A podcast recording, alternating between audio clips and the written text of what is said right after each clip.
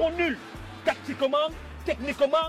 Vas-y mon petit Vas-y ou pas, les couilles. Allez, second poteau Pavard Non Bonsoir à tous les amis et bienvenue dans ce troisième épisode de Tactique, le podcast dédié au foot. Nous sommes le vendredi 2 juin et demain c'est la dernière journée de Ligue 1, la 38e journée de Ligue 1. Il s'est passé énormément de choses dans le monde du football et ce soir je suis avec une équipe de premier choix. D'un côté on a Brice que vous avez déjà entendu sur les deux premiers podcasts, enfin sur le, le deuxième podcast. Salut Brice Salut Sacha, salut, euh, salut tout le monde. On a Monsieur Khalil qui fait sa deuxième après avoir fait un, très beau bilan euh, et un très beau, un très beau billet euh, d'humeur aussi la semaine dernière sur le Real et, et ce qui s'était passé avec l'acte raciste visant Vinicius Junior. Salut Khalil. Salut Sacha, salut tout le monde. Et la dernière recrue, il nous rejoint, il est frais, il est, il est élégant. On l'appelle le décapeur sur le terrain. Salut Elias. Salut Sacha, salut à tous. Bienvenue à toi, Elias. On est très content de t'avoir pour ce troisième épisode. Alors, ce soir, les amis, on va parler évidemment euh, en long, en large, en travers de ce qui s'est passé il y a deux jours, à savoir la finale de la Ligue Europa entre la S Rome et Séville. Et Séville qui a emporté sa septième Ligue Europa, donc le record. On va revenir justement euh, en détail sur ce match. Et euh, on, ce sera aussi l'objet de notre quiz de, fin d'épisode. On va revenir sur la, 37e journée, donc l'avant-dernière journée de Ligue 1 et la dernière journée qui euh, aura lieu demain en multiplex à 21h, avec là aussi des matchs euh, qui auront leur importance pour la course à la Ligue, à la Coupe aux Coupes d'Europe, donc Ligue Europa et Ligue Europa Conférence, et euh, sur la 17e place qui d'Auxerre ou de Nantes va descendre en Ligue 2. On parlera aussi de Mercato. Ça y est, vous le savez, Inside Ball et surtout tactique va vraiment être impliqué cet été dans tout ce qui est mercato, les rumeurs, les officialisations, etc. Les coachs, on le sait, tous les étés sont, mouvementés dans le football. Donc le mercato, et on finira du coup, comme je l'ai dit euh, juste avant, par le quiz. Et c'est parti, euh, tactique épisode 3, on commence. Alors messieurs, on va revenir sur ce magnifique match entre l'AS Rome et Séville, euh, soldé par la victoire de Séville pour sa septième Ligue Europa. Messieurs, euh, à chaud comme ça, qu'est-ce que vous avez pensé de ce match? Eh ben, écoute, euh, un match euh, comme on s'y attendait et comme on l'avait décrit dans le précédent podcast, c'est-à-dire un match un petit peu cadenassé, fermé, même s'il y a eu quelques occasions, mais le, comment dire, le, les deux équipes étaient un peu tendues, on sentait qu'il y avait, il y avait un peu de méfiance des deux côtés. La Roma qui a quand même dominé la première mi-temps, mais, euh, euh, ils, ont, ouvert le score, on va dire logiquement. Mais euh, voilà, après un but contre son camp qui a permis d'égaliser. comme on l'avait dit d'ailleurs, comme on l'avait pronostiqué à peu près tous la semaine dernière, bah, ça se termine aux prolongations. et même au penalty, comme tout le monde l'avait pronostiqué aussi d'ailleurs, on l'a coupé, mais, mais tout le monde avait vu les pénaux.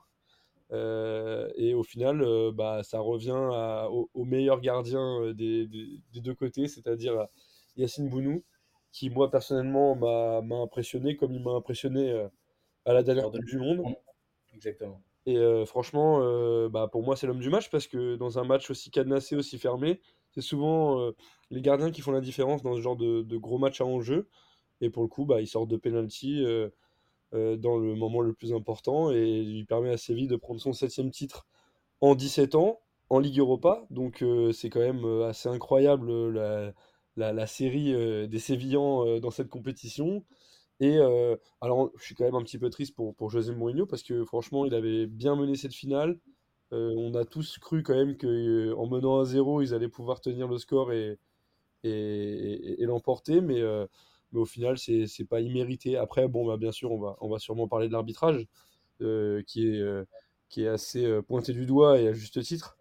Mais euh, je ne sais pas s'il a avantagé spécifiquement une des deux équipes. Je pense qu'il a été euh, mauvais dans les, des deux côtés. Donc euh, je ne crois pas qu'il y ait de, je crois pas qu'il y ait d'avantage pour l'une ou pour l'autre équipe.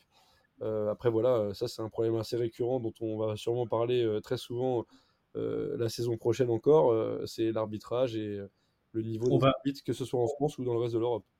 On va y revenir, Brice. C'est une bonne, une bonne transition pour après, justement, avec aussi des images qu'on n'a pas du tout appréciées euh, de, de, de, l'arbitre Anthony Taylor qui a été, euh, qui a été euh, un petit peu insulté sur lequel on a mis la pression dans l'aéroport alors qu'il était, il était avec sa, fille et sa compagne, si je me trompe pas. ça je rebondis tout de suite, Brice, sur ce que tu as dit par rapport au début de match.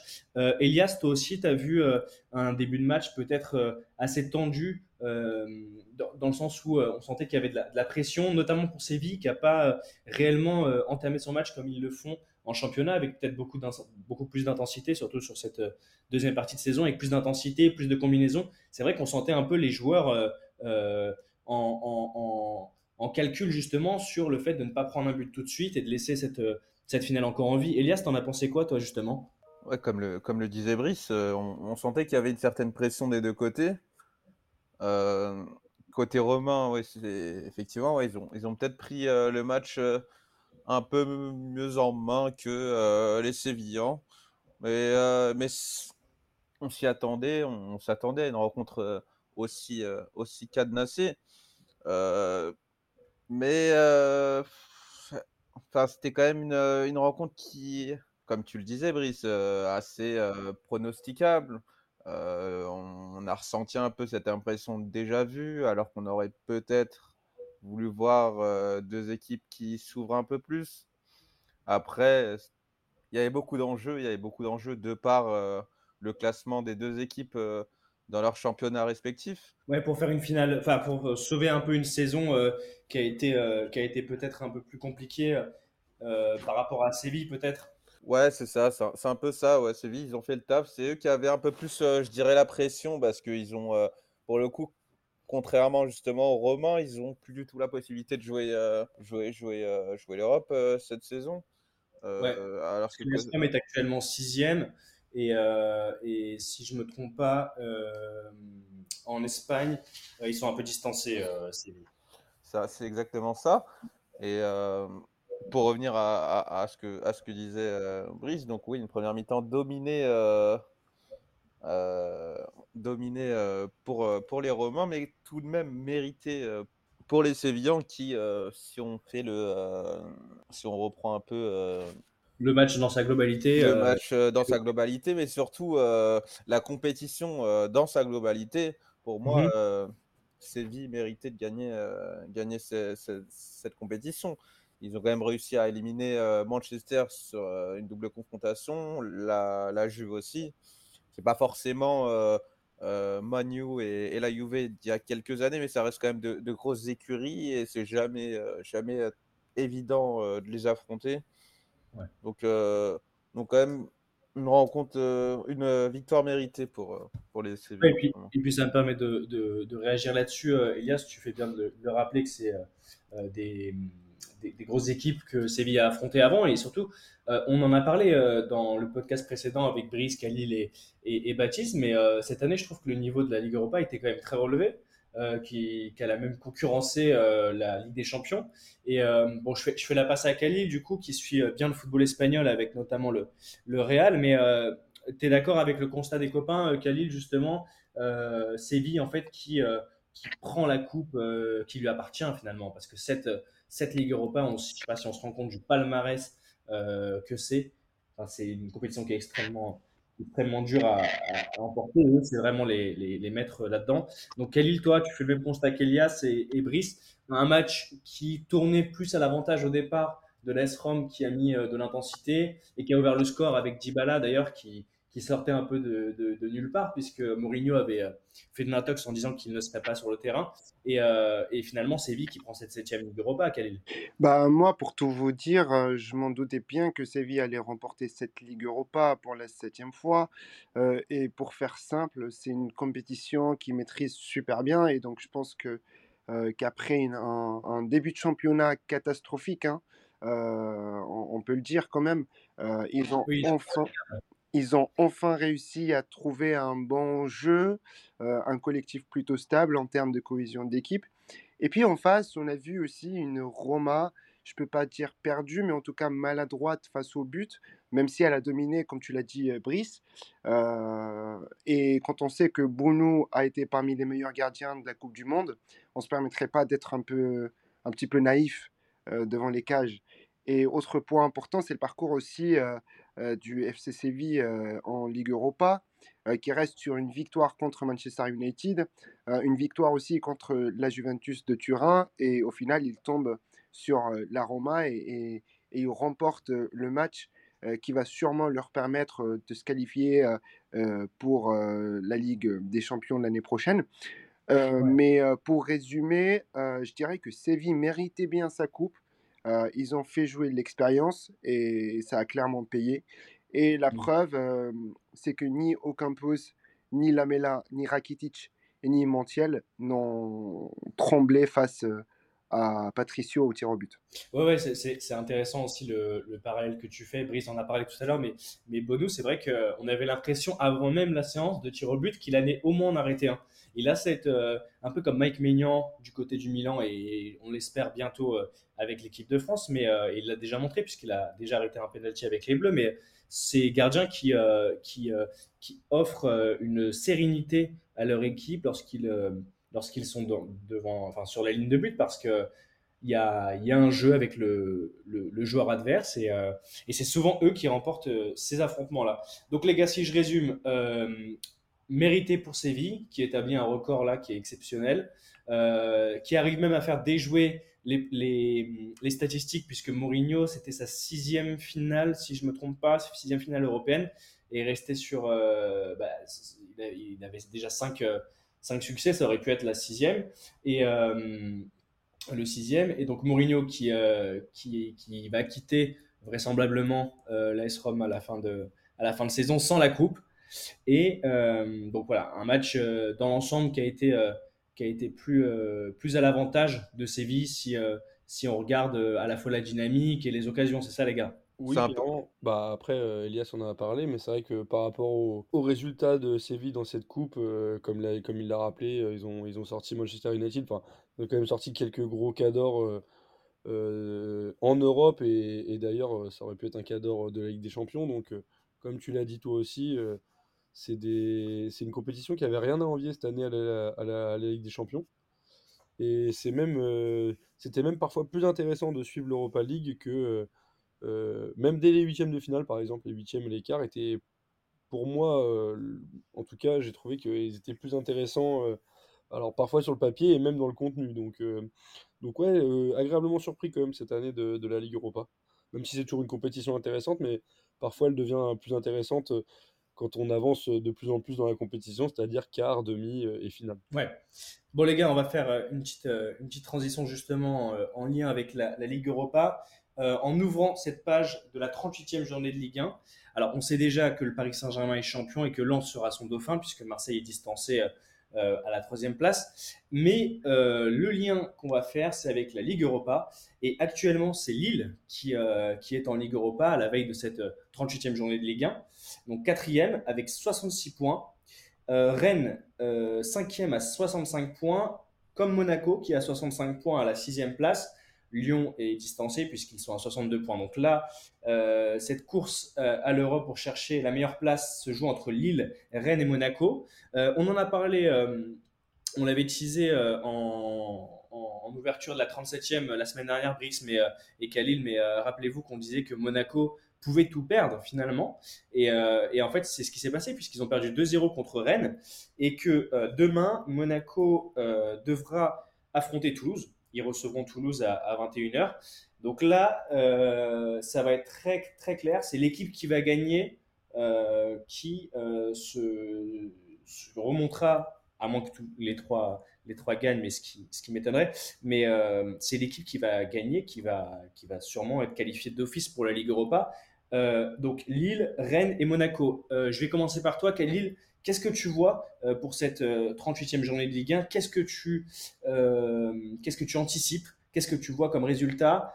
Tu penses que Rennes va confirmer sa, bonne dynamique en ayant battu Monaco la semaine dernière et passer devant Lille Ou alors est-ce que c'est Monaco? Qu'est-ce que tu vois sur cette, sur cette 38e journée et quelle équipe te plaît le plus justement?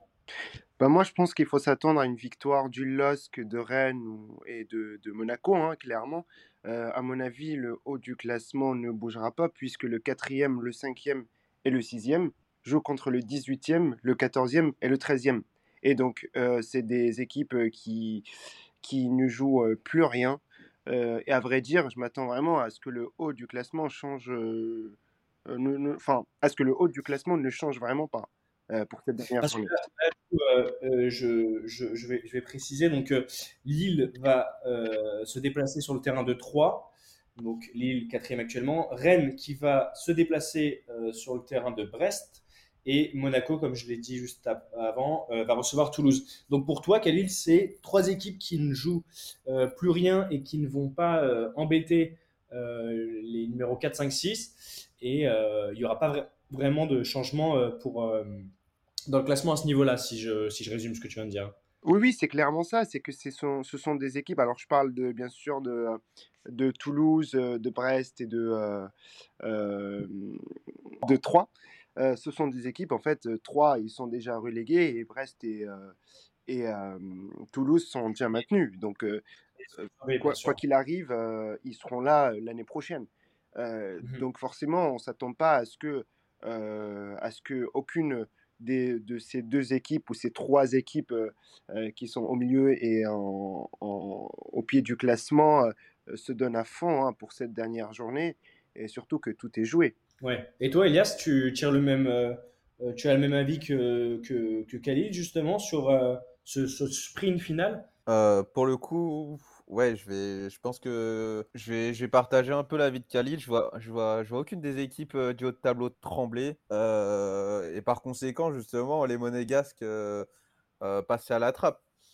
aujourd'hui, on a Lille 4e, Rennes 5e, Monaco 6e pour deux places en Europe au vu des dynamiques, euh, Rennes qui reste sur, euh, sur trois victoires, dont une sur Monaco. Euh, les Lillois qui, malgré, même s'ils n'ont pas forcément fait un très bon début de saison, ont réussi quand même à, à redresser, à redresser la pente, qui, reste quand même sur deux, deux victoires assez, assez, assez, importantes contre Marseille, qui jouait d'ailleurs le, les places en Ligue des Champions, et contre Nantes, qui, qui jouait qui jouait son maintien. Donc, euh, donc ouais, je, vais, je, vais, je pense que euh, je pense pas justement que, que ce haut de tableau euh, changera. je vois bien, enfin les hommes de, de Paulo Fonseca, c'était pas chez une équipe quand même de 3 déjà 18e qui évolue, si on sait, qui évoluera en Ligue 2 la saison prochaine. Ouais. Et surtout qui n'a gagné qu'un match cette saison à domicile. Et c'était contre Angers, qui, c'était leur seule victoire, justement, euh, euh, dans leur stade. Donc, euh, je les vois, je les vois vraiment pas s'imposer pour leur dernier match contre, contre Lille. Et, et les Rennais, je les sens quand même plutôt concentrés en cette fin de saison. On sent quand même qu'ils ont envie d'aller la chercher, cette place, cette place européenne. Et, quoi de plus beau que, euh, que, que, de gagner euh, une place européenne lors d'un derby Donc non, mm. pour le coup, je vois Rennes, Monaco, ils m'ont un peu déçu en, cette fin de saison. Ça perd contre Lyon, contre, bah, contre Rennes d'ailleurs. Ça fait match nul à, Lille. Ça a été un, Monaco assez, assez timide en, fin de saison. ben Yedder qui a arrêté de planter on n'a pas réussi forcément à avoir euh, euh, d'autres éléments un peu euh, le remplacer lorsqu'il n'était pas là. Donc, donc non, moi, si ça reste tel quel. Et après, si j'élargis avec ce que tu dis, en plus, Elias, c'est, tu, disais que, que Monaco avait eu du mal en fin de saison, mais quand tu regardes, les trois équipes ont été assez irrégulières et ça, ça je pense qu'on l'avait, on l'avait aussi noté sur le deuxième épisode. Brice, tu, l'avais pointé notamment. donc, pareil qu'Elias, et, que Khalil, tu vois euh, un, classement resté fixe avec euh, euh, Lille et Rennes qui, qui prendraient des, des, places européennes et Monaco éjecté. On savait d'ailleurs qu'ils avaient leur avenir entre guillemets entre leurs mains la semaine dernière avec cet affrontement contre Rennes. Brice, tu es du même avis que les gars? Bah oui, alors déjà je suis du même avis que les gars et comme tu l'as dit, on, l'avait averti la semaine dernière que le, le Rennes Monaco serait décisif. Et d'ailleurs, j'avais même dit que je mmh. pensais qu'ils allaient perdre contre Rennes et donc qu'ils allaient sauter de l'Europe. Et je pense que là, la, course à l'Europe, elle est, elle est jouée parce que Lille à 3, tout le monde ici et, a raison voit Lille gagner. ce serait quand même une énorme surprise que Lille ne gagne pas pour son dernier match et que se fasse sucrer, euh, sucrer la place en Coupe d'Europe euh, sur le fil. Alors après, euh, pour faire un petit parallèle, c'est arrivé euh, au Borussia Dortmund à la dernière journée euh, pour être champion à domicile et ils n'ont pas gagné. Donc tout est possible dans le football. Mais, euh, euh. Bah ouais, incroyable, incroyable. à la fin de, à la fin du match, quand, le, quand le, de, l'au- de l'autre côté, sur l'autre terrain, euh, le, le Bayern Munich a, a emporté, euh, a emporté ce, ce match décisif et a coiffé au poteau le Borussia qui était euh, leader depuis plusieurs euh, journées. Oui. Incroyable cette, ce finish en Allemagne. Mais euh, après, je serais pas aussi sûr que les gars sur, euh, sur Brest-Rennes, par exemple. Alors, je pense que Rennes va gagner, mais quand on voit que Brest a battu Marseille la, la semaine dernière, alors Marseille était, euh, enfin, avait quand même peu de chances de terminer deuxième, et euh, voilà. Mais euh, d'être battu par Brest, qui est une équipe qui est sur une très bonne dynamique, trois victoires euh, consécutives, qui a plus rien à jouer certes, mais qui quand même une équipe difficile à jouer en cette fin de saison. Je pense Ouais, que Rennes va gagner- je pense que Rennes va gagner le derby, mais ça va pas être facile. Et enfin, pour terminer, je suis même pas sûr que Monaco batte Toulouse, moi. Quand on voit Ouais. la, la dynamique de Monaco et le niveau d'investissement des joueurs sur les derniers matchs, euh, ça sent pas très bon pour nos amis monégasques. Ils pourraient même, et là ce serait quand même assez drôle, enfin pas pour les, pas pour les monégasques, mais ils pourraient même se faire doubler par Monaco, par Lyon, qui va à Ouais. Nice à la dernière journée, et qui s'ils battent Nice et que Monaco se fait battre par Toulouse, ce qui serait quand même une surprise des deux côtés, mais mais c'est pas impossible, et ben pourrait finir septième alors qu'eux ils étaient quatrième il y a, il y a, il y a deux journées quoi. Je suis pas, je suis pas tout à fait d'accord avec toi, Brice, euh, sur ton raisonnement, surtout sur euh, Monaco. Euh, si je comprends bien, tu t'attends à ce que Monaco fasse euh, un faux pas à domicile contre Toulouse. C'est bien ça? Bah ouais, un match nul, ça me, ça me surprendrait à moitié. Alors, je pense pas parce que en fait, euh, je t'explique que en fait, dans leur tête, euh, le Stade Rennais joue à l'extérieur. Donc, on n'est pas à l'abri d'une d'un faux euh, d'un faux pas de la part des Rennais. Et en fait, en cas de faux pas, que ce soit euh, une défaite ou un match nul, c'est Monaco qui euh, euh, qui prend euh, les on va dire la, cinquième place, il me semble. Et donc, du côté monégasque, on s'attend à ce que les Rennais fassent un faux pas. Et du côté de, des, des Rennais, c'est l'inverse. Donc, en fait, je pense que les trois équipes, que ce soit Lille, Rennes ou Monaco, vont se donner à fond dans cette dernière journée pour toutes les trois récolter chacune trois points. Et puis si on va dans ce sens-là, les gars, euh, par rapport à ce que tu dis, Khalil, euh, Monaco qui affronte Toulouse, Toulouse, euh, ils ont annoncé déjà de gros départs. Ils ont gagné la, Coupe de France et ils sont maintenus. Donc on pourrait aussi s'attendre, et on l'avait déjà dit, à, justement un match peut-être plus, plus détendu en fait, de la part de l'équipe de Philippe Montagnier. Enfin, je veux dire, ils ils ont plus rien à jouer, donc ils pourraient se dire, euh, on va pas risquer euh, de se blesser. Je parle euh, dans la, enfin, comme si j'étais dans la tête d'un joueur, mais je vais pas risquer de me blesser sur le dernier match de la Ligue 1 alors que tout est plié, sachant que je peux avoir euh, potentiellement une offre dans un club anglais ou n'importe.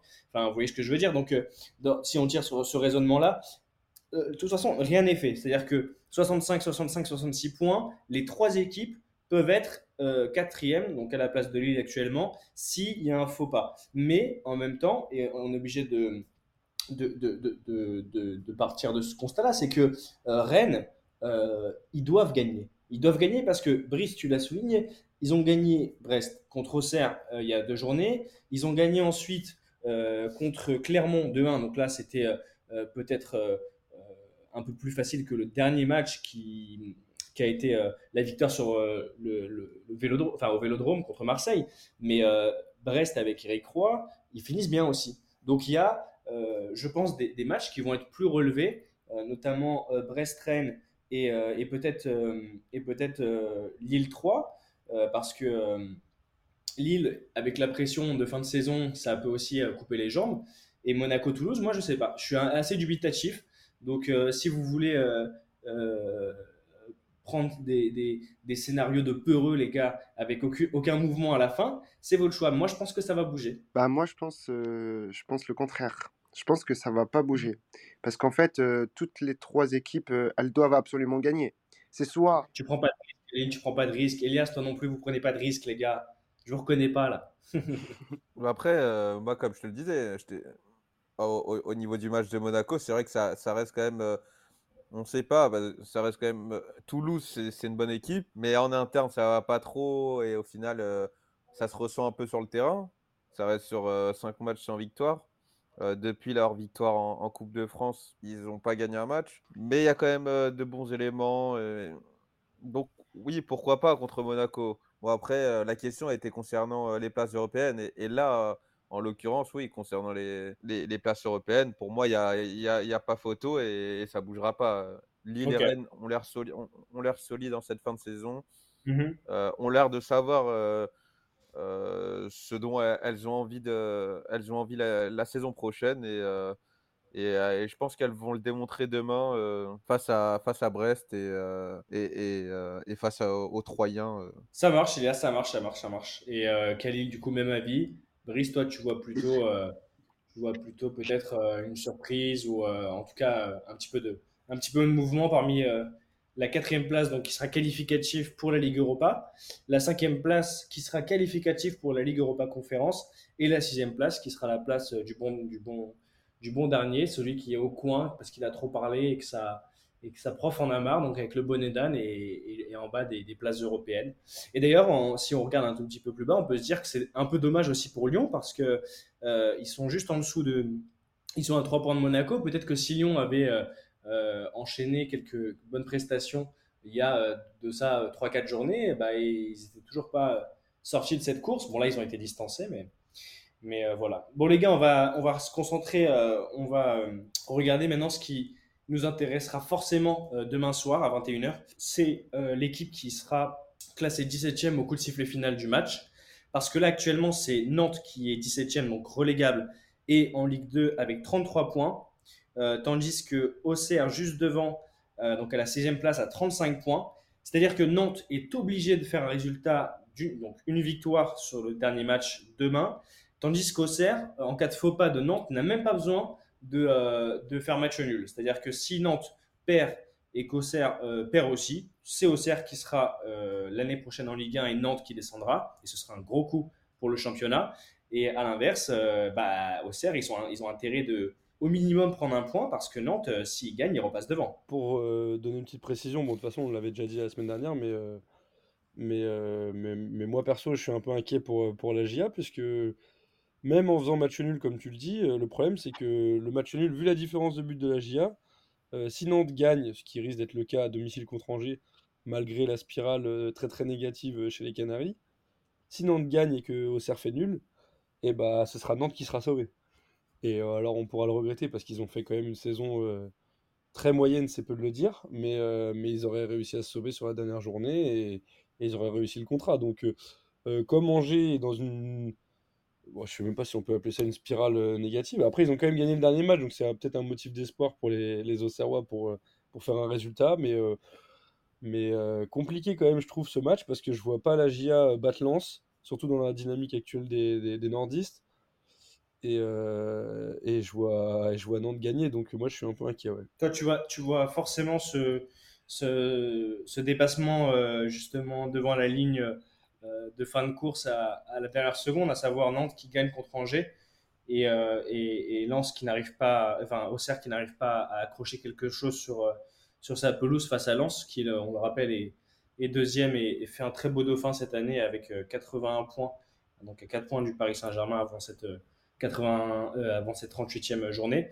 Elias, tu partages l'inquiétude. Je dis inquiétude parce qu'il faut le rappeler, Brice, toi tu suis et tu, tu es pour, enfin tu, tu es un grand fan de, de la GIA. Euh, donc tu partages un peu cette inquiétude de, de Brice, Elias, à savoir euh, que bah, Auxerre, finalement, ils ont le pire match pour terminer et, ils peuvent peut-être se faire coiffer au poteau. Quoi.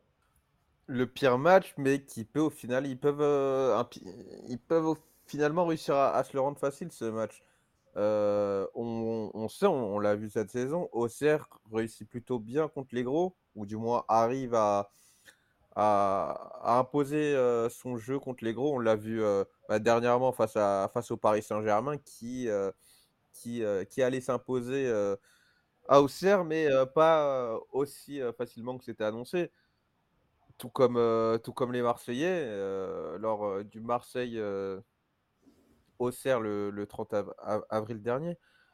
donc, donc, non, moi, pour moi, je vois, bien une petite victoire d'Auxerre. Lance, ça joue plus rien. Je suis pas sûr qu'il soit totalement concentré en cette fin de saison. Je pense qu'il y aura pas mal de, de turnover. Mmh et je sens quand même les, les, les Auxerrois un peu motivés. M. Bindang d'ailleurs qui, qui était annoncé pas dans le groupe, qui, qui, qui, au final se retrouve dans le groupe.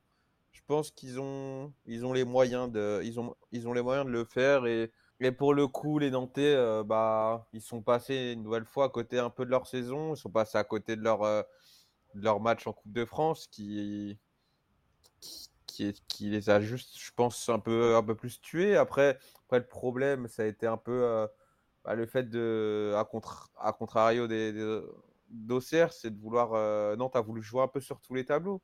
Ils ont voulu bien jouer en Europa, en, oui, en, en, Europa League contre euh, en Europa League. On l'a vu avec le match euh, face à la Juve. Euh, ils ont voulu bien faire aussi en Coupe de France et bien faire aussi en championnat. Et je pense qu'ils n'avaient pas forcément l'effectif pour. Et, c'est ce qui... et je pense que moi, pour le coup, ils vont, ils vont le payer cash. Ouais, pour répondre à ta question, je vois quand même, même si ça me fait un peu de peine pour, pour les Nantais, pour, pour le club de Nantes, de les voir redescendre une division euh, en dessous, mais je vois quand même Nantes euh, en Ligue 2. En Ligue 2, voilà. Ouais. Euh, Khalil, si on, on, prend un peu de, un peu de hauteur, d'un côté, euh, ce que disent les gars et, et, Elias aussi qui, qui, qui, a appuyé dessus. Donc, du coup, en fait, à, l'inverse de, ce que, de ce que pense Brice, parce que Brice, il craint un petit peu ce, cet affrontement contre le, le Dauphin et le second, mais donc Lens qui arriverait à se, à ce, euh, à ce résultat euh, incroyable de, de, se maintenir euh, en battant ou alors en faisant un match nul contre, contre le RC Lens. Tu, tu, tu, vois ça comme quelque chose de plausible. Et de l'autre côté, Nantes qui a un match qui, si on le prend juste sur le papier, serait peut-être plus facile avec une équipe qui est déjà reléguée et, et qui, qui n'a, dans l'ensemble de cette saison, pas produit énormément de, de, jeux. Euh, mais, mais on peut se dire en fait que euh, ça, ce serait un peu une logique au vu du niveau de jeu et de l'intensité de jeu et des, euh, des, des, idées aussi des, des, des, coachs, à savoir Auxerre qui a dans l'ensemble montré plus de choses que le FC Nantes cette année avec des moyens qui ne sont pas du tout les mêmes. Khalil, toi, tu es, un peu sur la même ligne qu'Elias ou tu es un peu entre deux avec l'idée, comme, le, comme Brice le précisait, de voir euh, Nantes gagnait obligatoirement contre Angers et, la difficulté pour Auxerre de, euh, de faire euh, d'accrocher au moins un point quoi. Non, moi je suis plutôt du côté de d'Elias. c'est la dernière. attends, on va rectifier quelque chose. Tu es du côté d'Elias pour être contre Brice ou c'est parce que c'est ce que tu penses? Non, parce que c'est ce que je, ce que je pense. Ah oui, ça marche, on t'écoute. Je, je, pense que c'est la dernière journée et, et on n'est pas à l'abri d'une surprise. Alors il est clair que le FC Nantes est favori face à Angers, hein, comme tu l'as signalé, mais il faut surtout pas oublier que Lens est sûr de finir deuxième de ce championnat, et donc Francaise, il, peut faire tourner son équipe, euh, c'est tout à fait logique. Euh, ensuite, je dirais qu'Auxerre n'a plus grand-chose à jouer, soit ça passe, soit ça casse, et seule la victoire compte, puisque, comme on l'a dit, même un match nul n'est pas dans leur intérêt. Donc personnellement, ça m'étonnerait enfin, ça m'étonnerait pas plutôt que la GIA repart avec les trois points, surtout qu'il joue à domicile. Mais en conséquence, c'est un club légendaire de la Ligue 1 qui sera relégué. Ça marche, les gars. Bah, je pense qu'on a fait un, beau bilan euh, de, ce que pourrait être justement la dernière équipe et à se, à maintenir en Ligue 1 et, l'équipe qui, descendra en Ligue 2. Mais d'un autre côté, Auxerre a peut-être plus connu la, Ligue 2 que, Nantes. Et ce serait un gros choc quand même euh, si, euh, si, on, en prend euh, juste cette information-là, de voir le FC Nantes descendre en Ligue 2. On sait que c'est une équipe qui a été dans les années 80 et même un peu avant une équipe qui, qui, était peut-être la plus populaire en France à, cette période et après, avant l'avènement de, de, la Saint-Etienne. Mais, mais ça, ferait, ça ferait bizarre. Et puis, on, on, aura sûrement des regrets parce que Nantes a, a, a, quand même réussi des beaux, des belles performances. On se rappelle de l'année dernière, la finale de, de, de, la Coupe de France emportée par les, par les Canaries. Moi, honnêtement, ça me fera quelque chose de voir Nantes descendre, si c'est le cas demain. Eh bien, c'est triste, mais au, vu de leur, au vu de leur performance, depuis le début du championnat, eh ben, je peux dire qu'ils ont des regrets, mais voilà, hein, quand on joue pas à fond, la Ligue 1 depuis, le, depuis la, première, la première journée, eh ben, faut pas s'étonner qu'après, on, descend en Ligue 2. Ouais. Et puis si, si je dois être totalement, totalement exact, il faut rendre hommage aussi à bah, Brice, toi tu es là, donc je le fais en direct, mais aussi à Baba qui est pas avec nous ce soir et qui sera là peut-être sur le prochain épisode de, de tactique, mais qui avait... Enfin, les gars, vous aviez estimé, et Antoine aussi l'avait fait, que euh, bah, malheureusement, euh, le, départ euh, de, de ce ne serait ni un, ultimatum qui permettrait de redresser un peu le mental et, et, les ambitions des joueurs, ni en fait une bonne chose avec une autre vision apportée par, son, par son successeur. Et c'est vrai que c'est quand même assez dommage. Bon les gars, demain, 21h, 38e et dernière journée de Ligue 1, ça va nous manquer. Mais quand il n'y a pas de Ligue 1 et c'est l'été, vous savez ce que c'est C'est le mercato. Et euh, là, ça va être un mercato, euh, je pense, assez chaud parce que il y a des grosses écuries qui euh, vont devoir recruter. On parle en France de recrutement du côté du Paris Saint-Germain. Marseille aussi pourrait réaliser des, des belles, des, des, beaux coups cet été. Et, à l'étranger aussi. Donc là, on va ouvrir cette fenêtre mercato tout de suite. Et, et, on va commencer donc par déjà ce qui est, ce qui est officiel, les gars. Euh, hier, Igor Tudor a officialisé son départ de l'Olympique de Marseille après un an de gestion de l'équipe euh, de l'équipe marseillaise. Euh, on va du coup pouvoir faire un bilan, même si la saison n'est pas totalement finie et que l'arbitre n'a pas sifflé la, la, fin du match de demain, mais on peut faire quand même déjà un petit bilan. Marseille termine troisième. Elle a souvent été en, en, bataille sur la deuxième place avec le RC Lens qui a réalisé une saison exceptionnelle aussi. Mais Marseille qui réalise quand même une très belle saison. Euh, avec un jeu euh, proposé justement par le, coach qui, euh, qui est assez, assez intéressant, énergivore, etc., qui avait vraiment ses, intentions dans, le jeu, dans le pressing et dans l'attaque sur les côtés. donc, premier bilan de, Tudor qui a officialisé son départ. Les gars, vous êtes un petit peu étonnés. vous vous dites que finalement, avec quand même une partie des, supporters marseillais qui, qui, qui étaient devenus un peu des détracteurs de, Tudor, euh, vous trouvez ça logique? Il y a aussi cette potentielle opportunité que le coach italien aurait de rejoindre euh, la Juventus Turin si Massimo Allegri, euh, Massimiliano Allegri pardon, allait partir en fin de saison. Donc là, juste comme ça à chaud, départ d'Igor Tudor, dans quel sentiment êtes-vous? Je vais commencer par toi, Elias. Je pense qu'il a fait la, saison qu'il fallait avec les joueurs et avec l'effectif qu'il avait. Euh, on a senti que sur cette fin de saison, euh, c'était un peu compliqué de, passer ce cap qui allait faire que euh, l'OM allait, euh, terminer avec le, point, le, nombre de points nécessaires pour, pour atteindre la Ligue des Champions. Mais, mais, mais dans l'ensemble, il a plutôt fait une, une, bonne saison. il finit troisième. En, on parle uniquement en Ligue 1, bien sûr. Il finit troisième. Il, a quand même, ils ont quand même, Marseille a quand même proposé de, de bonnes choses cette saison.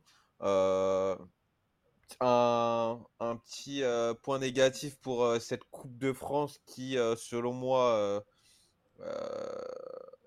qui, qui auraient pu aller, aller largement, largement chercher s'ils n'avaient pas. Oui, après l'élimination du, du Paris Saint-Germain, Marseille était encore en lice et, on pensait justement qu'ils allaient prendre euh, cette compétition euh, comme le moyen d'obtenir un trophée qui aurait été euh, un super trophée dans cette saison puisque troisième avec la Coupe de France, ça aurait été exceptionnel pour, pour l'Olympique de Marseille. Je dis exceptionnel avec un, un, guillemet, c'est aussi parce que, et il ne faut pas se, mentir, Marseille a, des moyens financiers que Lens n'a pas par exemple aussi. Donc il faut, il faut aussi se dire que c'est une très belle saison que les Marseillais ont réalisée.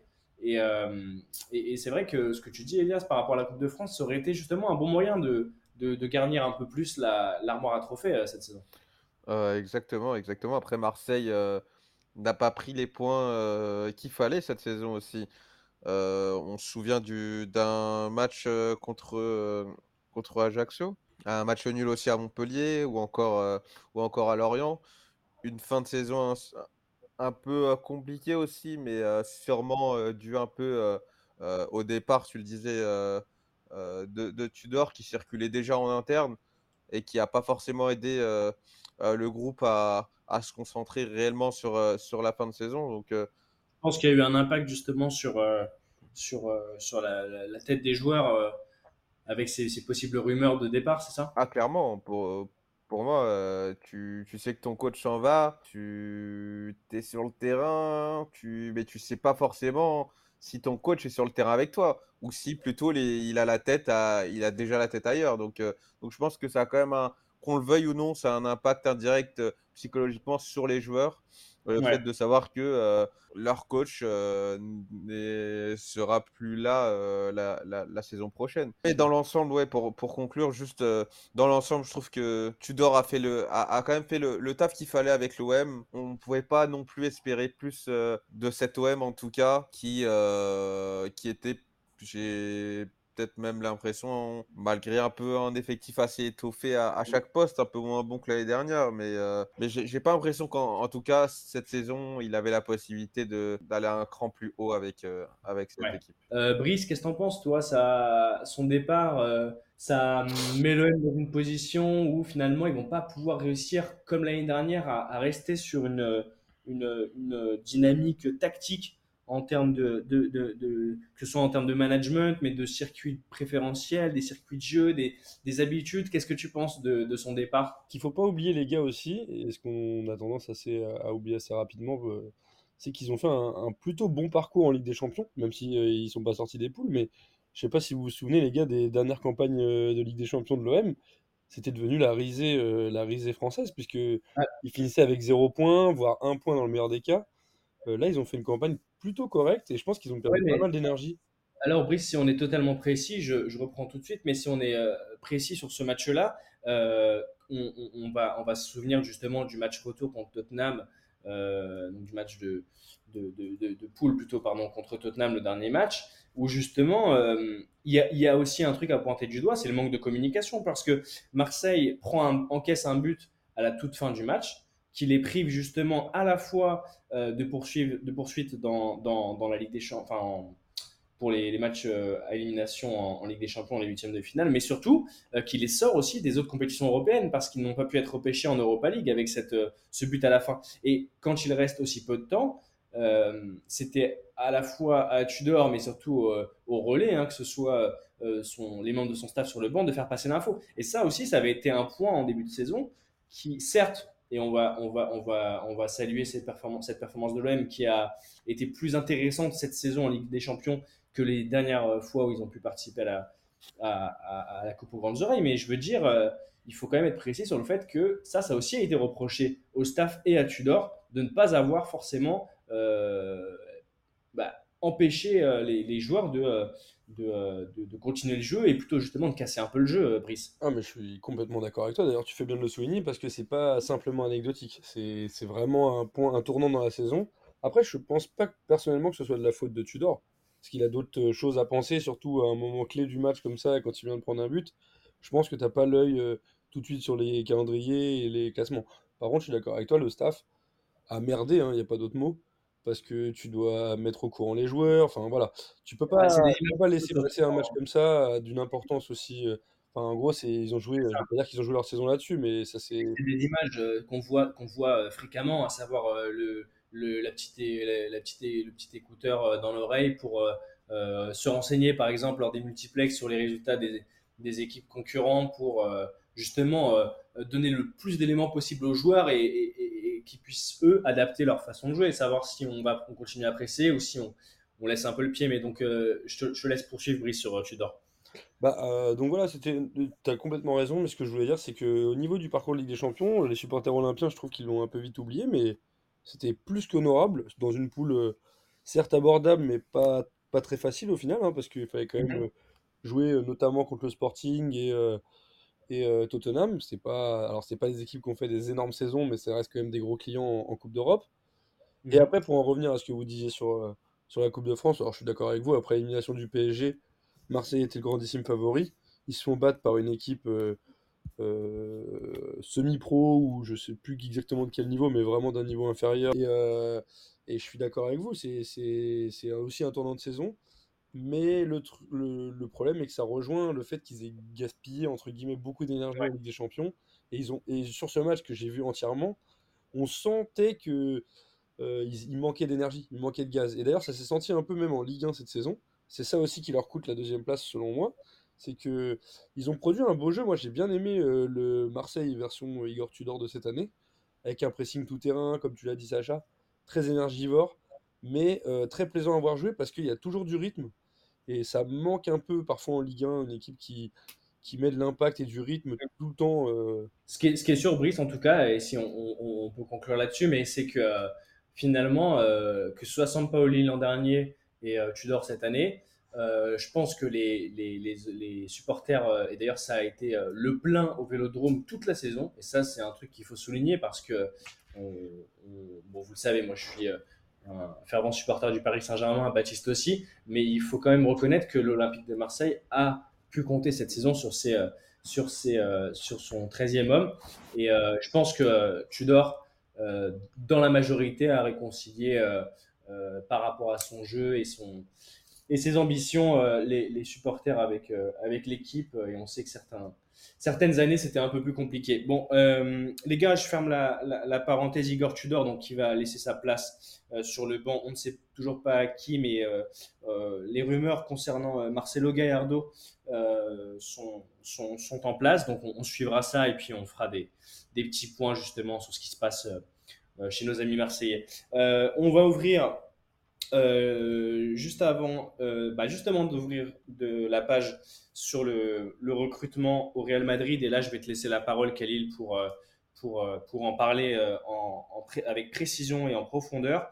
je vais rappeler donc, deux petits trucs. Nottingham Forest qui prolonge Serge Aurier, ça c'est officiel, c'est acté. Donc voilà, notre, notre ancien joueur du, Paris Saint-Germain et, euh, international ivoirien Serge Aurier qui, euh, qui prolonge euh, ses jours en Angleterre en première ligue. une petite rumeur aujourd'hui qui a circulé aussi, donc la sœur de Neymar qui a glissé qu'elle essaierait de, faire venir le, le, joueur actuellement sous contrat avec le PSG du côté de Botafogo au Brésil. Donc ça, ça reste une petite phrase lancée, mais on sait aussi que du côté de Neymar qui qui a une facilité à faire passer des messages. On sait que son, son père, justement, est à la tête de l'image et de l'entreprise euh, du joueur. Donc, euh, info, un talk, ça, on, le verra dans les prochains jours.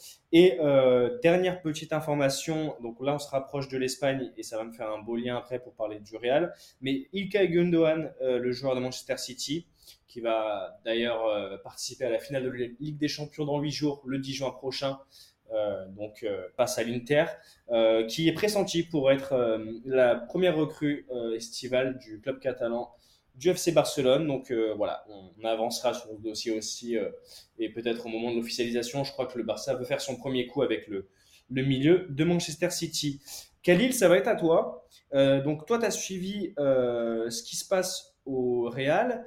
Euh, on sait très bien qu'à partir de 30 ans, les joueurs du Real, et on, l'a vu aussi avec Sergio Ramos euh, l'année dernière, mais euh, les, prolongations de contrat ne sont pas aussi, aussi faciles à conclure. Et il y a énormément de, regards justement sur les joueurs passés 30 ans au Real Madrid, qui est peut-être le club le plus concurrentiel à ce niveau-là.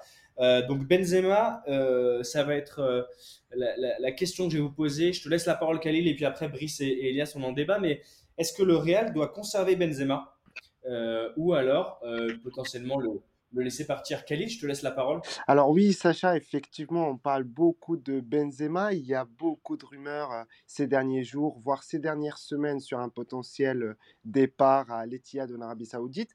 Mais le Français a clairement mis les points sur les i ce jeudi en disant que la réalité, c'est pas Internet et qui compte bel et bien rester au Real Madrid.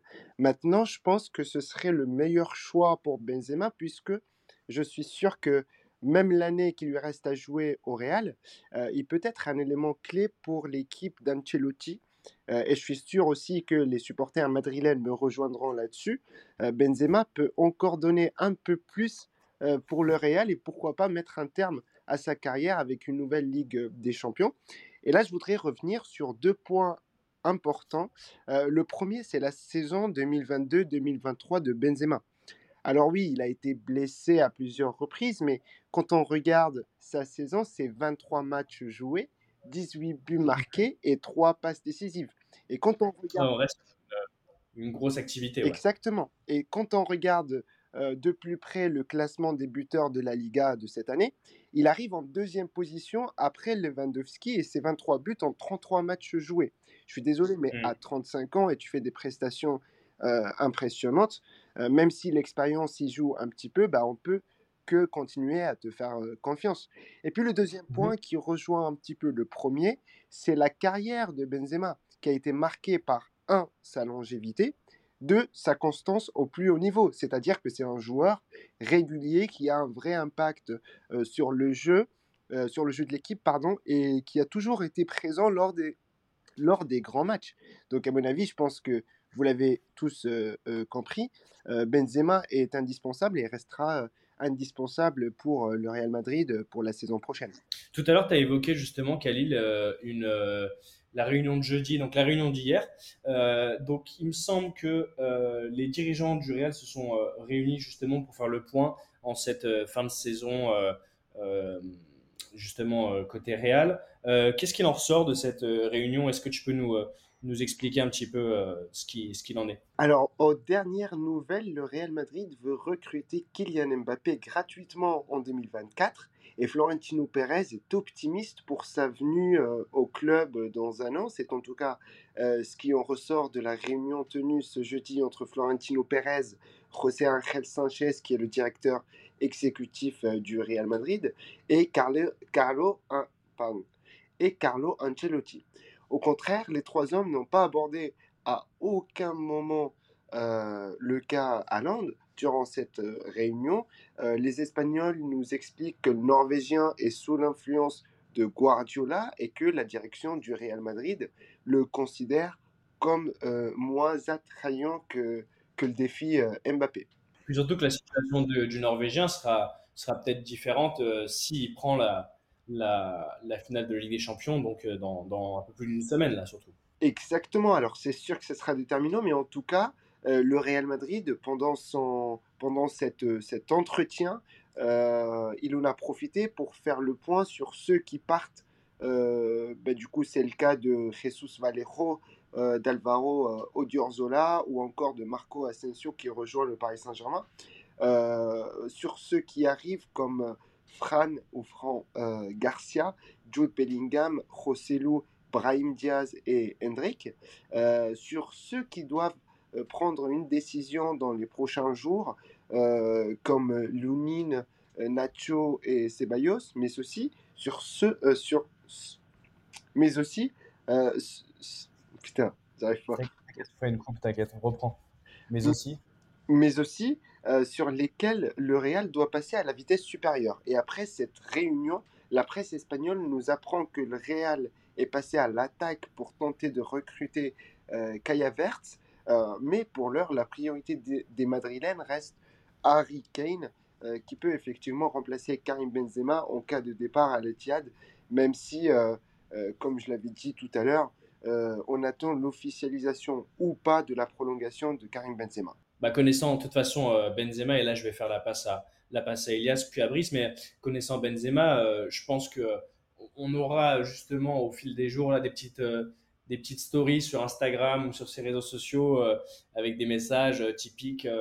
euh, trouver la décision et là je vous laisse je vous laisse compléter Euh, Elias qu'est-ce que tu en penses toi si on revient à la première question? Donc là merci Khalil pour nous avoir dressé ce bilan complet de, de, la réunion et des objectifs hein. donc on le rappelle de, du Real de, se renforcer devant peut-être en cas de départ de Benzema notamment les Harry Kane Kai Havertz enfin, dans le secteur offensif Elias qu'est-ce que tu en penses toi un potentiel départ de, de- du Real on sait que euh, Benzema veut euh, et l'a d'ailleurs je crois plusieurs fois euh, euh, expliqué, mais qui voudrait finir justement dans son, dans son club, euh, dans son club euh, j'allais dire de cœur. Bon, on sait que le club de cœur, ça reste euh, Lyon pour Benzema, mais son, son club euh, dans lequel il a passé euh, bah, quasiment toute sa carrière, en fait. Euh, Qu'est-ce que t'en penses, toi, Elias? Moi, pour le coup, euh, euh, par rapport à, Benzema, c'est vrai que on sent quand même qu'il arrive au bout du bout, quoi. On l'a vu, on l'a vu cette saison en, Ligue des Champions. Il fait une bonne saison, mais mais ça reste compliqué. On, on, sent un Real poussif. On sent qu'offensivement, il y a des lacunes, il y a des carences. on a Vinicius, on a Rodrigo Paracou. Mhm. Benzema est là aussi, mais c'est peut-être trop peu pour, pour, un, pour un club comme le Real Madrid, Karim Benzema aujourd'hui. Ouais, qui est pourtant quand même, et, je, suis d'accord avec toi sur le fait que au fur et à mesure des saisons, on peut perdre un petit peu, mais je trouve quand même, et d'ailleurs Khalil l'a rappelé hein, par rapport aux statistiques, mais là où je trouve le, encore plus impressionnant, si, si je pense que tu, tu, tu, vas voir où je vais en venir, Elias, mais c'est sur la capacité qu'il a justement à faire euh, le, le, le, enfin, à, développer son jeu justement pour monter les attaques, euh, que ce soit des combinaisons avec Vinicius Junior, ou alors euh, cette faculté qu'il a de, revenir chercher, de redescendre un peu chercher les ballons, justement, quand il y a la transition qui n'est qui est, pas faite naturellement avec que ce soit Kroos, Modric et justement Vinicius sur les côtés, etc. Mais donc toi, Elias, tu penses que ça peut être une fin de cycle pour le français euh, et, et, justement une, le bon moment peut-être de, se serrer la main comme il faut et de, et de quitter euh, peut-être le club pour une autre aventure, même si, euh, voilà, on, le redit encore, mais Benzema est, reste marqué justement du, du, saut Real Madrid et je pense qu'il aimerait finir sa carrière ici. Moi. Ouais, je suis, pour le coup, je suis d'accord avec toi. Benzema, on lui a, on, va rien lui enlever à son, à son talent. Il, il, arrive à, il arrive à faire des, des choses, des remontées de balles, euh, il a un jeu, de, il a un, il a un jeu, de, un jeu de corps euh, énorme, un jeu de, de haut but énorme. Mais, euh, mais aujourd'hui, la question qu'il faut se poser, c'est que est-ce que ça suffit pour, pour jouer au Real? Est-ce que ça suffit pour emmener le Real en, fin, en, en, finale déjà dans un premier temps de Ligue des Champions? Est-ce que ça suffit pour, pour, pour gagner le championnat? Parce que euh, si on fait le, au final le, le, bilan de cette saison, le Real Madrid, il n'y a pas de Ligue des Champions et il n'y a pas de, il a pas de championnat. Et c'était pourtant euh, les deux compétitions, enfin les, le championnat et, la, avec des champions qui leur réussissaient plutôt, plutôt pas mal ces dernières années. Donc euh, c'est vrai. le Barça et le Real partent chaque année justement avec l'idée de, de, ramener la Liga à la fin. Donc voilà, donc les gars, je vais faire une passe, euh, une passe euh, à l'aveugle à Brice comme mercredi dernier sur le terrain de Five. Mais je vais, je vais du coup synthétiser un petit peu. Donc d'un côté, Benzema, ok, toujours joueur au top, mais qui peut décliner, on va dire, peut-être sur la saison prochaine. On sait, et on l'a rappelé tout à l'heure, qu'il y a eu sa blessure en, début de saison. D'un autre côté, donc le, Real qui essaye de se renforcer, Khalil, tu nous as dressé le portrait.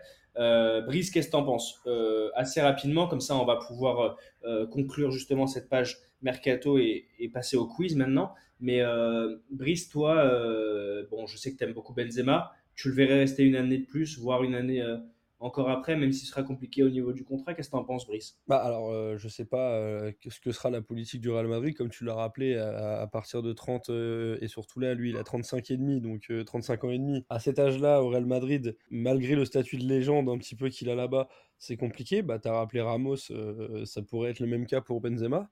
Florentino Pérez, on sait qu'il peut vite couper court à, à, même des histoires d'amour qui durent des dizaines d'années. Mais euh, après, comme, comme l'a dit Elias, c'est vrai qu'ils ont fait une saison euh, euh, avec tout le respect que j'ai pour la Coupe du Roi, mais qui est manquée, entre guillemets, c'est-à-dire qu'ils ont raté la Ligue des Champions et ils n'ont pas été champions d'Espagne. Donc je pense qu'ils vont taper fort cet été sur le mercato. Ils vont sûrement recruter un attaquant, peut-être Harry Kane, ou voilà, il y, y, a des attaquants de, renom qui sont sur le marché et qui vont, qui vont circuler et dont le nom va arriver forcément au Real Madrid. Donc je pense qu'ils vont mmh recruter une pointure.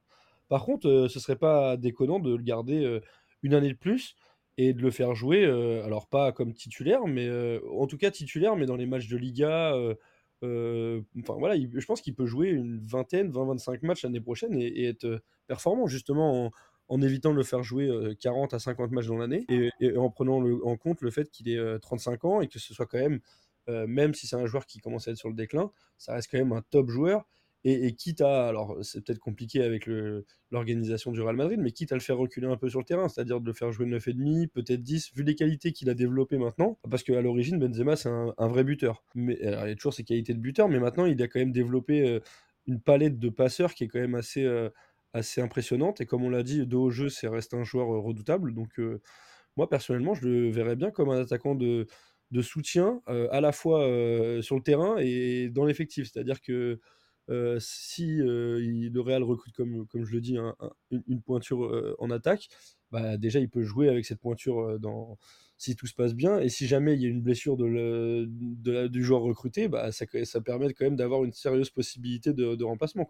Alors, j'ai juste quelque chose à, à, à rajouter. J'ai entendu aujourd'hui que Vlaovic allait, que le Bayern s'intéresserait plutôt à Vlaovic euh, il aurait présenté 60 millions d'euros alors que la, Juventus de Turin euh, attendrait 80 euh, millions d'euros.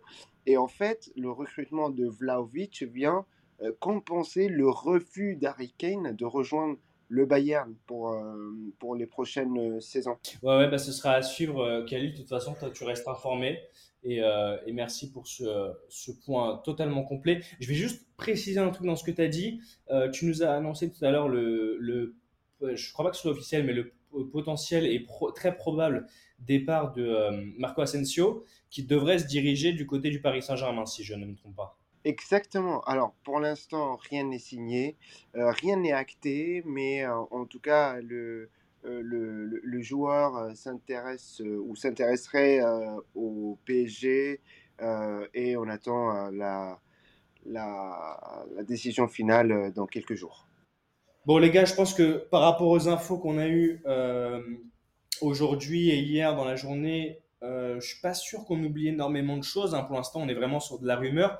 S'il y a une petite rumeur ou deux que vous voulez mettre en avant et qui vous paraîtrait intéressante, je vous écoute, les gars. Bah, moi, je veux bien. Du coup, pour rebondir sur Paris euh, et, sur le feuilleton Lionel Messi, euh, ça a été euh, confirmé. Alors, déjà, Galtier on avait parlé du dernier match de Lionel Messi, donc il avait déjà un peu évoqué l'affaire. Mais le, Parisien a confirmé ça aujourd'hui. Donc, visiblement, il n'y aurait pas de machine arrière et donc Messi va bien quitter le PSG. Et dans un, dans un entretien qui a été accordé au Mundo Deportivo, donc Xavi, l'entraîneur du, du Barça, a dit que Lionel Messi se déciderait la semaine prochaine, donc on sera, je pense, fixé assez rapidement. De toute façon, on le sait, il n'y a que deux options pour lui. Euh, ce sera le SC Barcelone ou l'Arabie Saoudite.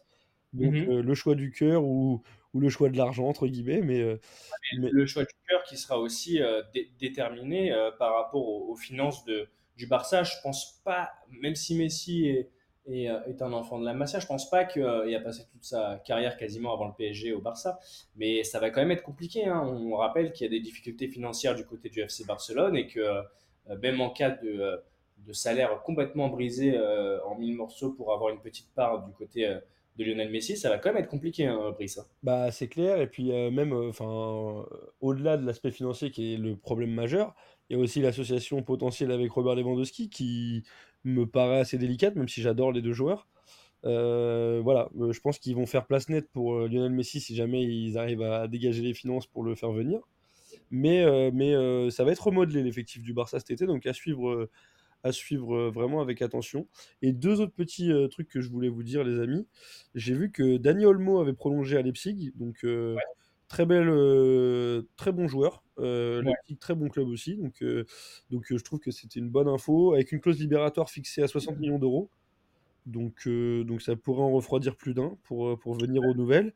Et autre prolongation, et là encore d'un standing supérieur, Raphaël Leao qui aurait prolongé ce vendredi. Et, comment? Non, non, exactement, là c'est Milan, ouais. Ouais, et la Gazzetta dello Sport qui donne un peu les détails du contrat. Donc ça parle d'un salaire net de 5 millions d'euros plus bonus. Et euh, donc ça ferait à peu près aux alentours de 7 millions d'euros euh, à l'année.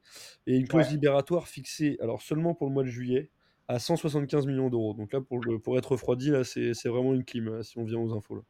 Bah là, si on, prend le, le, petit résumé de ce que tu as fait, ce que tu as dit là, euh, Leipzig, c'est pas mal parce que l'année prochaine, c'est Ligue des Champions Euh, si je me trompe pas, ils arrivent troisième là. Ouais, ils troisième au classement, donc normalement ça devrait être Ligue des Champions pour eux ou, à minima euh, Ligue Europa en tout cas. Euh, donc Daniel Mo, c'est un bon point de l'avoir l'avoir prolongé et et, concernant Léao, bah voilà, hein, forcément Milan a trouvé un, un, joueur exceptionnel dans la personne de euh, du Portugais qui faisait déjà euh, une plutôt belle saison euh, avant de partir du LOSC. Donc, donc c'est des points intéressants. Ok les gars, s'il n'y a plus rien à rajouter, je ferme la page Mercato pour ce soir. Et bien vas-y Khalil. Alors, j'ai juste quelque chose à, à, rajouter. C'est, j'ai entendu aujourd'hui que Vlaovic allait, que le Bayern s'intéresserait plutôt à Vlaovic euh, il aurait présenté 60 millions d'euros alors que la, Juventus de Turin euh, attendrait 80 euh, millions d'euros. Et en fait, le recrutement de Vlaovic vient compenser le refus d'Harry Kane de rejoindre le Bayern pour, pour les prochaines saisons. Vlaovic, d'ailleurs, enfin, finalement, parce que là, si on regarde depuis le départ de, Robert Lewandowski du côté du Barça, finalement, le, FC Bayern a, a, dû euh, modeler euh, sa composition sans vrai numéro 9, même si Choupo Moting a, joué quelques fois, mais avec Muller en, en, faux numéro 9, comme ça a été le cas longtemps. Enfin, je veux dire, ce serait vraiment le retour et ça signerait le retour du vrai numéro 9 en la personne de Vlaovic sous les couleurs rouges du, FC Bayern. Ouais, et Messieurs, juste un, dernier détail, ouais, effectivement. Euh, parce que Harry Kane aurait dit non et c'est aussi parce que euh, euh qui était euh, initialement la première cible du Bayern Munich pour, pour reprendre l'attaque du, du, 11, qui, qui est, son prix est, est aujourd'hui jugé un peu trop, trop élevé par les, par les dirigeants bavarois, puisque Francfort réclame, euh, réclame environ 120 millions, 120, 120 millions euh, d'euros pour, euh, puis on le sait, libérer le français. C'est une belle, c'est une belle analyse là de dire que c'est, c'est un peu trop cher parce qu'on sait que les, les clubs allemands à l'inverse des clubs anglais, par exemple, sans forcément jeter la pierre à qui que ce soit, hein, mais avec leur facilité de, de manne financière liée aux au droits télé. On sait que les clubs allemands, eux, euh, ont eu du mal, euh, même le Bayern, hein, avec cette période de Covid et on, sait que les assos, euh, justement, font, attention à leurs dépenses. Bon, les gars, je ferme définitivement cette page pour ce soir de Mercato et je vais lancer le quiz. Alors, on a parlé longuement en début d'émission, en début de podcast sur ce troisième épisode de Tactique qu'on est d'ailleurs heureux de vous présenter, les amis, et euh, j'en profite pour rappeler qu'on est euh, disponible sur toutes les applications d'écoute, que ce soit Deezer, Spotify, Apple, Apple Podcast, pardon, j'arrive même pas à le dire. Donc voilà, euh, c'est dispo partout et on est très content de vous produire ces, émissions chaque vendredi. les gars, pour le quiz, je suis resté sur un thème dont on a parlé en début d'émission, à savoir la Ligue Europa et le FC Séville plus précisément. Donc on l'a rappelé, le FC Séville a gagné 7 Ligues Europa, et moi, j'ai pris une composition. C'est la composition de la première Ligue Europa euh, remportée par le club espagnol en 2006. Donc, c'était contre le club de Middlesbrough. Euh, j'ai pas forcément l'accent euh, anglais le plus, le plus impeccable du monde, mais voilà, vous avez compris, Middlesbrough FC. C'était en 2006, exactement le 10 mai 2006. Les gars, je vais vous demander de me citer des joueurs côté sévillan, donc qui ont participé à cette première euh, conquête européenne. Et euh, forcément, hein, celui qui n'a pas de, celui qui a pas de, celui qui a plus de joueurs, bah, il passe à la trappe. Hein. Et pour des petits indices que je vais vous donner, donc il y avait principalement des Espagnols, il y avait un Français, il y avait un Français qui, qui ne joue plus d'ailleurs euh, aujourd'hui, et il y avait euh, deux, trois Brésiliens aussi. Donc là, sur le 11, donc du match du 10 mai 2006, donc finale de la Ligue Europa, Middlesbrough contre Séville, je vais commencer par Kyle tiens. Moi, je dirais Jesus Navas. Jesus Navas, c'est validé. Brice, à toi. Oula, moi je vais prendre un risque et je vais essayer de trouver le joueur français. Ok, on aime bien. Mais, mais à mon avis, je vais, je vais déraper, mais je tenterai bien Julien Escudé. Exactement, ah, exactement. Brice, c'est euh, exactement lui. Elias? Euh, Ouais, j'aurais peut-être pas trouvé le, le, le joueur, euh, le, le joueur français. En revanche, je peux, je peux trouver un, je pense en tout cas un joueur qui a joué dans le championnat français. Et euh, il me semble qu'il y avait bien euh, Dani Alves dans le, dans le 11. euh, euh, exactement. c'est Bien. Exactement. Daniel Alves était là. Les gars, si jamais, euh, vu, vu que c'est quand même un, un petit quiz un peu, un peu corsé, on va pas se mentir, euh, si jamais vous me donnez le nom d'un remplaçant aussi de l'équipe, il n'y a pas de, y a pas de galère. Euh, du coup, on reprend. Khalil, tu as été le premier à parler, je t'écoute. Ah là, pour ça, je, je passe mon tour. On va jouer à la mort subite, mais c'est vrai que c'est pas facile. Et puis, euh, on rappelle que, on rappelle, voilà, on rappelle que tu es, un peu plus jeune que Brice maintenant qui va devoir répondre. Ah, mais là, tu me mets dans la sauce parce qu'il n'y a plus que des Espagnols et, et deux Brésiliens, si je comprends bien. Il y a que des Espagnols. Il y a un Argentin aussi. Ah, Un Argentin qui jouait numéro 7, si ça peut te, si ça peut t'aider. Euh, ouais, qui jouait, euh, qui jouait euh, attaquant gauche sur ce match. ah non, ça m'aide pas du tout, mais je réfléchis un peu en 2006, qui est-ce qui pouvait jouer à Séville? Ils ont eu des sacrés joueurs en plus. En espagnol. euh,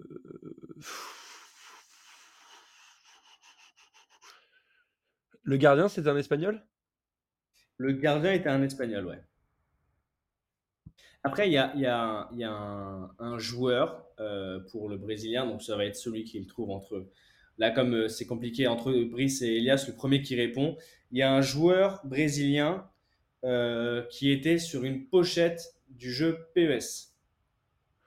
Oula. Ok. ouais, ça c'est dur. En revanche, pour l'Argentin, je, je t'avoue, pour le, pour le Brésilien, c'est un peu compliqué. En revanche, l'Ar- l'Argentin, euh, l'Argentin. ouais, euh, bah, euh, c'est un des plus connus. Euh, il me semble que c'est Saviola, non?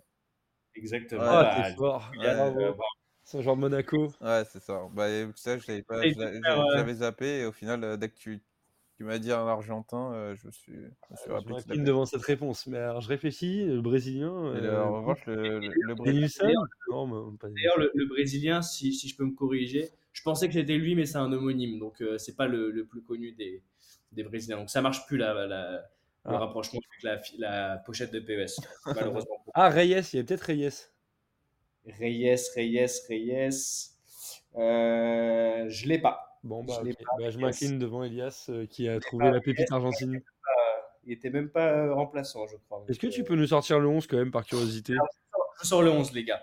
Je pense que. Et d'ailleurs, truc intéressant, avant de vous donner le 11 de Séville, il y avait un ancien joueur, enfin, un, un joueur côté euh, Middlesbrough qui est, qui est act- actuel- actuellement pardon, sélectionneur d'une équipe, euh, d'une équipe nationale. Intéressant ça. C'est pas James Morrison? Non, c'est monsieur Gareth Southgate qui jouait. Ah euh, ouais. Alors, les gars, je vous donne le 11. Euh, donc, au cage, Andrés Palop. Ah ouais. Euh, Javier Navarro, capitaine. David Castedo. Ensuite, on avait Dani Alves. Julien Escudé, Javier Saviola, Luis Fabiano, le Brésilien. Ah ouais, Luis Fabiano. Ouais. Luis Fabiano, qui est lui au- auquel euh, Ah ouais. euh, je pensais avant. Et il y avait Jesus Navas aussi. Puis Adriano. Mais si euh, je me trompe pas, Adriano, c'était pas, euh, Non, c'est pas lui, ouais. pas le même. Donc, non, euh, non, non, c'est pas lui. elle n'est pas passée.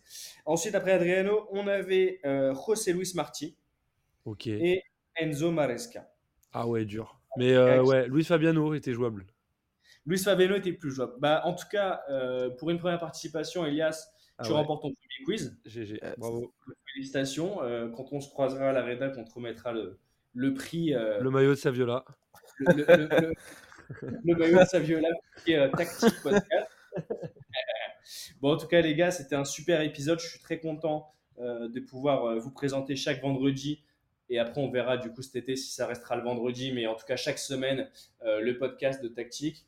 Euh, donc, c'était un plaisir. Euh, on se dit à vendredi prochain. On fera le bilan justement de la Ligue 1, euh, des championnats européens, même si on l'a on l'a fait un petit peu le bilan de la Ligue 1, mais là, ce sera officiellement la fin des, des saisons régulières sur les championnats européens. Donc, on fera des bilans. On aura aussi, évidemment, la hum, finale de la Ligue des champions à, à- à évoquer. Donc, ce sera, euh, ce sera un, une, un super, une super émission, un super épisode la semaine prochaine. Merci messieurs, merci Elias, merci Brice, merci Khalil. C'était un, un, vrai plaisir de présenter cette émission avec vous. Et, euh, et, on vous dit à la semaine prochaine. Ciao, ciao les auditeurs. Salut les gars. Salut à tous. Plaisir partagé. Salut les gars. Salut les gars. Merci à tous. Ciao, merci les gars.